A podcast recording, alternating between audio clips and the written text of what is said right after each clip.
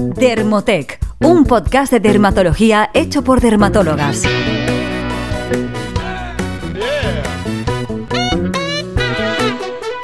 Bienvenidos a un nuevo episodio del podcast de Dermotec, un podcast sobre dermatología, estética y cosmética hecho por dermatólogas.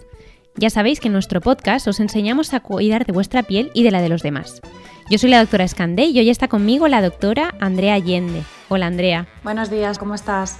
Muy bien, aquí en esta tarde de verano, grabando sobre un tema bastante veraniego, yo creo, o, de primavera, ¿no? No sé, a mí creo que estas cosas me pasaban cuando te destapas. Bueno, el tema del que vamos a hablar hoy es un tema del que quizá no hablemos mucho, bueno, al menos en nuestro Instagram no hablamos mucho de él, pero realmente nos preguntáis mucho por ello.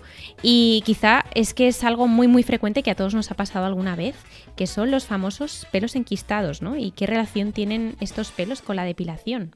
Sí, yo creo que eh, igual nosotras no hablamos mucho, pero sí que se oye hablar y de hecho si nos damos un paseo por las redes sociales, hay cuentas en Instagram, por ejemplo, como la de Twisit, no sé si la conoces, que se dedican únicamente... No la, no. ¿No la conoces? Pues estos publican eh, vídeos sobre la extracción de pelos enquistados, un poco como hacía la doctora Pimple Popper, que se puso de moda hace ya unos años, que explotaban quistes y granitos.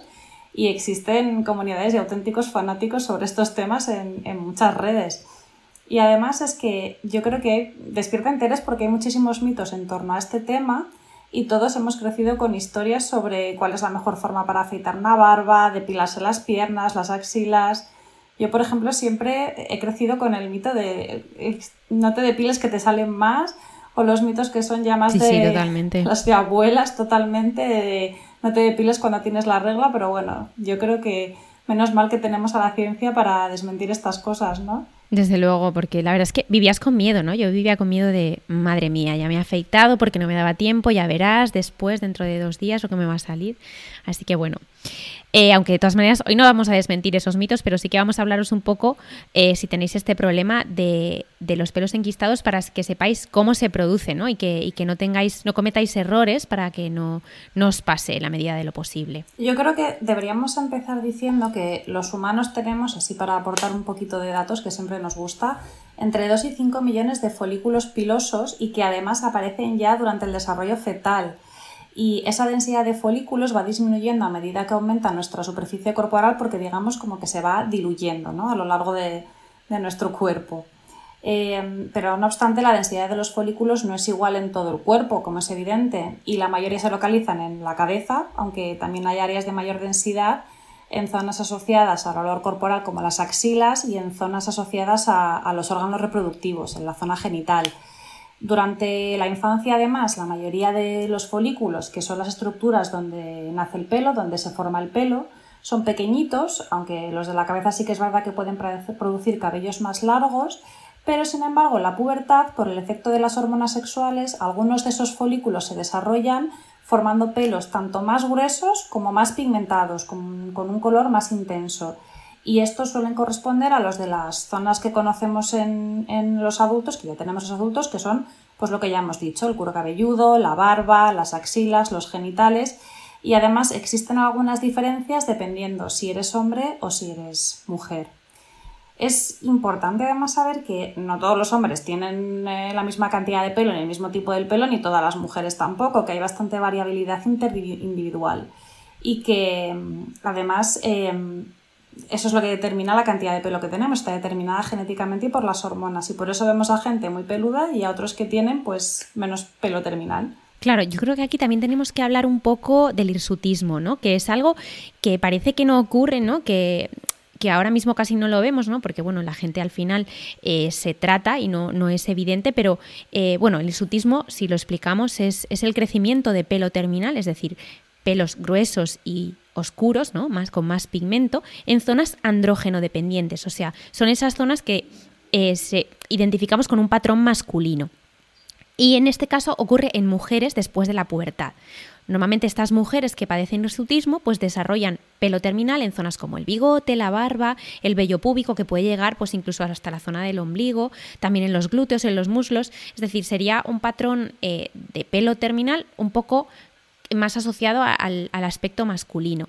Y hay muchos motivos por el cual una persona puede tener ursutismo, es decir, muchas alteraciones endocrinológicas, pero no es nada infrecuente. Yo creo que está un poco que la gente parece que, nadie lo padece, pero hay datos que dicen que hasta el 10% de las mujeres de Estados Unidos padecen cierto grado de hirsutismo. Como siempre hay grados, ¿no? No, tenemos por qué tener, eh, no todas las personas que tienen hirsutismo tienen el mismo grado, pero, pero es una cosa relativamente frecuente. De hecho, por ejemplo, una alteración muy frecuente que yo creo que la mayoría de los oyentes conocerán es el síndrome de ovario poliquístico, ¿no? En las mujeres, que se puede asociar al hirsutismo. Sí, sí, yo creo que, este es un tema que tenemos que, abordar en otro podcast porque es un tema súper interesante que se relaciona con muchas cosas de la piel, ¿no? O sea, desde el acné y, bueno, que, es, un, es un trastorno bastante habitual. Y bueno, también es importante decir eh, que no todo el mundo tiene el mismo, el pelo terminal de la misma forma. Eh, entonces, en fototipos muy altos, las personas de piel muy oscura, el pelo suele ser más grueso y además más rizado, mientras que las personas de fototipos más claros suelen tener el pelo terminal un poquito menos grueso y normalmente no es tan rizado. Es decir, que al final tenemos pelo terminal en muchas zonas del cuerpo, no solo en la cabeza, y esto es muy importante para, para que nos pongamos en el contexto de entender por qué vamos a tener pelos enquistados y dónde nos pueden aparecer, ¿no, Andrea? Sí, además yo creo que ahora que ya estamos un poco en, contexto, ya hemos eh, hablado un poquito de, datos, eh, yo creo que podríamos explicar un poco mejor qué es el pelo enquistado, porque yo creo que muchas veces incluso se confunde eh, pues con lesiones de hidrosadenitis, que son pues esos granitos que a veces supuran en zona de ingles y axilas, que no es exactamente un pelo enquistado, ¿no? entonces, un pelo enquistado, ¿qué es? Pues es un pelo que cuando lo estamos cortando, lo estamos depilando, lo estamos haciendo muy cerca de la salida folicular, es decir, de la superficie de la piel por donde sale el pelo, eh, y que mm, al final lo que ocurre es que si ese pelo se corta un poquito por debajo de la salida folicular, eh, como el pelo sale a 45 grados, no sale perpendicular a la superficie cutánea, lo estamos cortando de forma oblicua. Esto, si os lo imagináis un poquito, aunque es un, poco difícil, ¿no? Lo que hace es que ese pelo al salir de forma oblicua y a 45 grados tenga una punta que se puede clavar sobre la superficie cutánea y además ese pelo puede o bien simplemente eh, hacer una pequeña heridita y ya salir hacia afuera formando un poquito de rojez, un granito, etcétera, etcétera, o incluso puede seguir creciendo por dentro y producir un poquito de, inflamación. Claro, yo es verdad que yo creo que se ve mucho mejor de forma gráfica. Pondremos un dibujo para que lo entendáis mejor. Pero también eh, hay que decir que esto es mucho más frecuente cuanto más grueso es el pelo y más rizado. Porque como decías tú, Andrea, este ángulo tiende a ser más agudo aún, ¿no?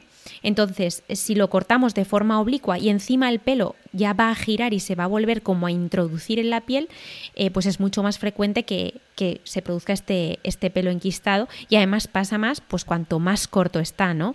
Que es lo que, lo que tú explicabas, cuando lo cortamos más cerca del orificio, más a ras de la piel. Eso es, y además... Em, lo que ocurre es que muchas veces cuando ese pelo empieza a crecer en el interior de la piel, eh, nuestras células inmunitarias lo reconocen como algo extraño que no debería estar ahí, porque viene aparte del folículo que evidentemente está, ¿no? Pero el pelo no tiene un contacto directo con, la piel por dentro, por decirlo de alguna manera. Y entonces se produce una reacción inflamatoria frente a ese pelo y es eh, cuando empezamos a ver eh, pues que ese pelo mm, aparece un granito encima, una rojez, un dolor, porque a veces sí que es verdad que podemos ver el pelo como que además se transparenta, ¿no? Si miramos nuestra piel se transparenta por nuestra piel, pero no hay una inflamación asociada. Pero como comentabas tú, en pelos que son más rizados, cuando nos afeitamos de una determinada manera, también hay una predisposición genética o determinadas medicaciones que lo favorecen, sí que puede aparecer esta reacción inflamatoria que se conoce como pseudofoliculitis. Claro, eh, este es el término. Al final os hemos explicado mucho para que entendierais qué es la pseudofoliculitis, ¿no?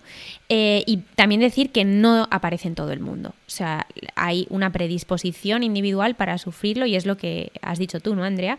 Es decir, tener un tipo de pelo normalmente más grueso y más rizado y también hay un importante factor genético, ¿eh? No, pensáis que, que porque tengáis el pelo rizado lo vais a sufrir o vuestros hijos lo van a sufrir porque realmente sí que se han descrito algunas alteraciones en algunos genes que hacen que, que sea más eh, probable que se desarrolle esta, este tipo de lesiones. Entonces, ¿qué ocurre cuando la gente tiene pseudofoliculitis? Pues que hay muchas personas que realmente pueden tener pseudofoliculitis muy extensas y que llegan a ser molestas porque estos granitos, como decías tú, rojos, pueden llegar a picar, a doler y además muchas veces cuando se resuelven pueden dejar cicatrices y es frecuente que también dejen una hiperpigmentación posinflamatoria, o sea que aparezcan manchas en la zona. Entonces al final sí que alteran un poco la calidad de vida de quien lo sufre, ¿no? Porque pues muchas veces ocurren en las nalgas o en la espalda o en la barba, entonces em, es importante aprender a tratarla. ¿Dónde la solemos encontrar? Pues lo más frecuente es, eh, ocurre en los hombres y es en la barba. Es, muy habitual la pseudofoliculitis de la barba, eh, sobre todo en personas con el pelo oscuro y rizado y también cuando tienen hábitos de afeitado. Por ejemplo, hay muchos artículos científicos que hablan de, los militares, porque muchas veces en, ciertas eh, zonas o en, no, sé en, si en todos sitios es igual, pero es verdad que les exigen un tipo de afeitado, ¿no? que muchas veces es diario y es más frecuente que las personas que tienen predisposición pues tengan pseudofoliculitis foliculitis en la barba. También en la zona genital es muy habitual, aquí sería más frecuente normalmente en las mujeres, o al menos lo ha sido hasta ahora por los hábitos de depilación, ¿no? Y también en la zona axilar, si, si, depilamos la zona axilar, pues también podría ocurrir en estas zonas. Y bueno, las mujeres que tienen hirsutismo, pues también lo podrían tener en el cuello, en algunas zonas de la cara, ¿no? Porque al final también retiran ese pelo. Sí, eh, la verdad es que sí. Y eso es verdad que en mujeres que además ya están preocupadas por el vello que tiene en la zona facial, si además eso eh, aparecen pues granitos que hacen todavía ese pelo eh, más visible, pues condiciona mucho su calidad de vida. Más visible, sí, sí, sí. Totalmente. Vale, ¿te parece que pasemos a lo que yo creo que interesa más, que es cómo evitamos estas pseudofoliculitis, estos pelos enquistados? Sí, sí, pues vamos a la parte estrella. Yo me he apuntado aquí para resumir que en realidad hay como tres pilares básicos para mejorar esta patología. ¿no? El primero es eh, lo más sencillo, lo más, eh, lo más lógico, que es cambiar los hábitos de depilación. Eh, cuando limpiamos la piel previamente con agua templada y con algún gel antiséptico, lo que estamos haciendo es evitar la posible sobreinfección si algún pelito se enquista. Estos geles eh, los podéis encontrar en parafarmacias y nosotros sobre todo, bueno, yo al menos en la consulta manejo sobre todo dos. Uno que es el Germisdin de la casa Isdin y otro que es el Genocutan de la casa Genove, del laboratorio Genove.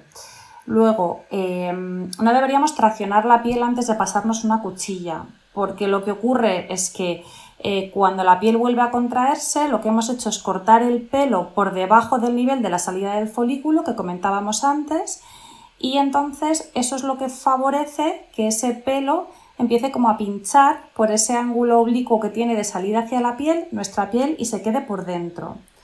Otra cosa que aunque es verdad que no es, digamos, como la depilación más apurada ni más perfecta, es pasar la cuchilla en la dirección en la que crece el pelo y no a contrapelo, ¿no? Parece que nos depilamos a contrapelo y es verdad que se queda todo como más lisito. Sí, yo creo que aquí el resumen de, todo esto es eh, no apurar, ¿no? O sea, al final el afeitado apurado, riesgo. Efectivamente, el afeitado, lo que comentabas antes de los militares, ¿no? Todos los días...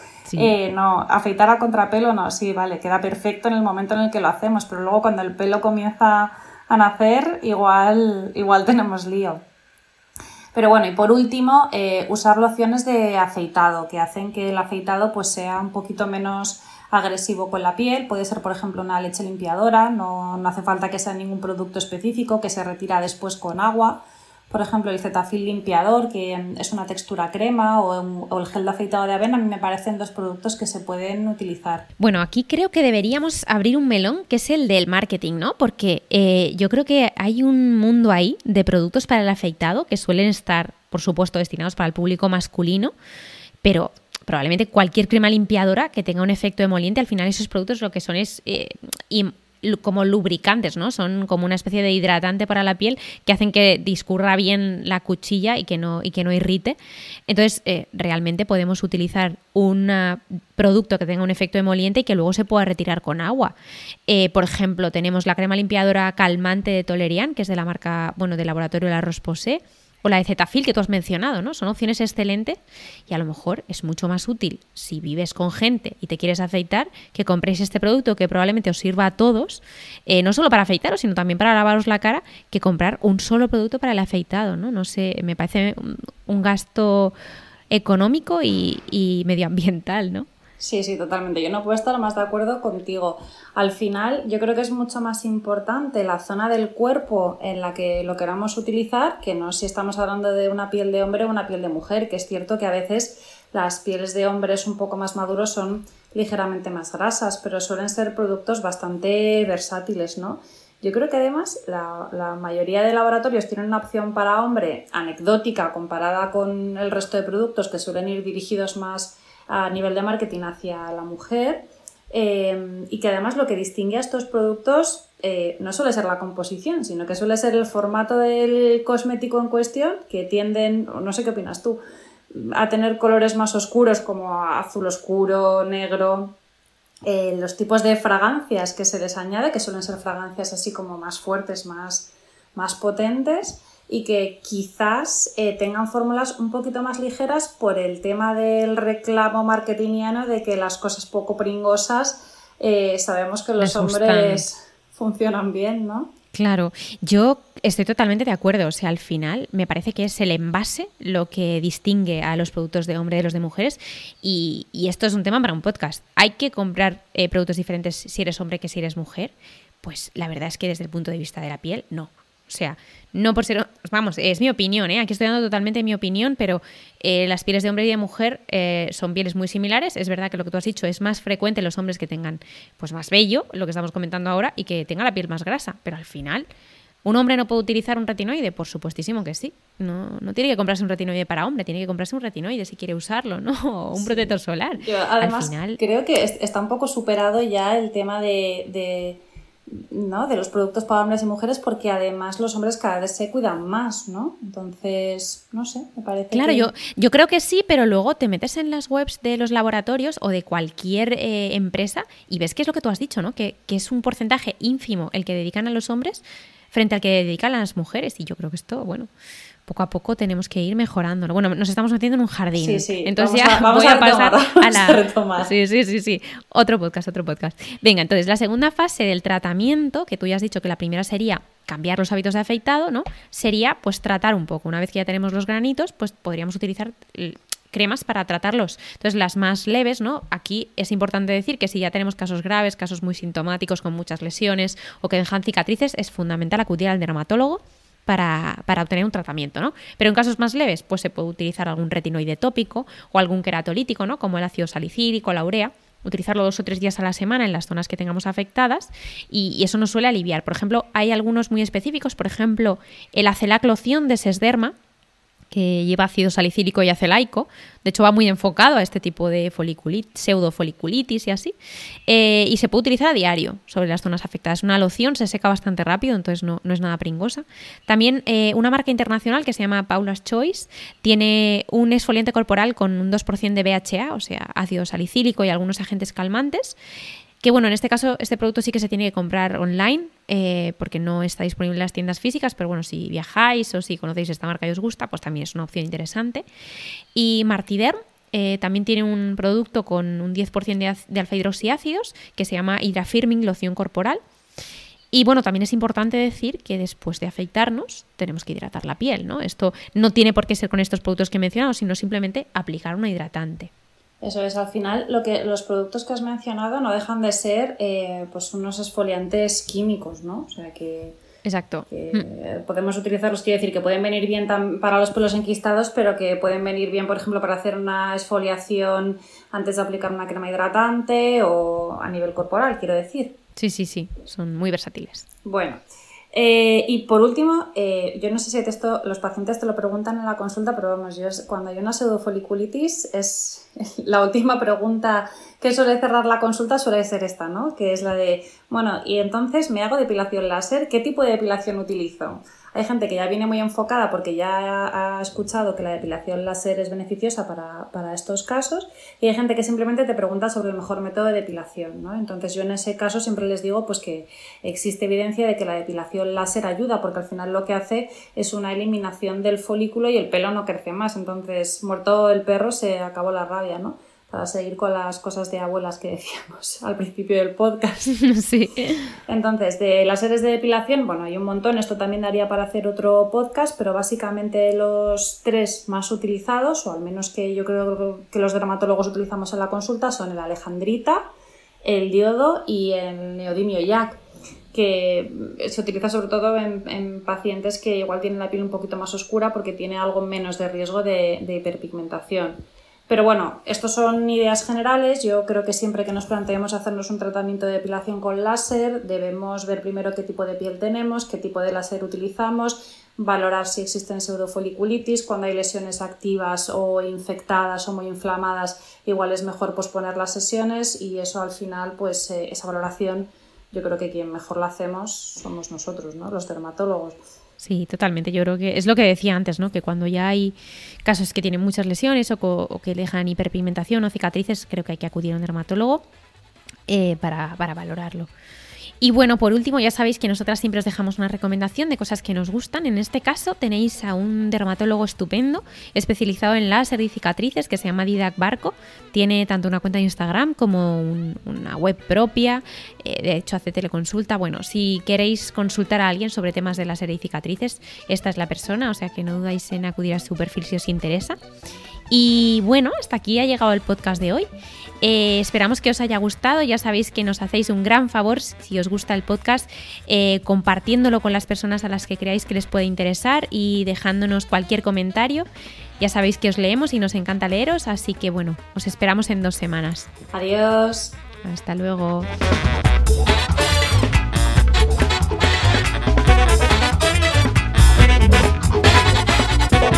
Más información en dermotech.com.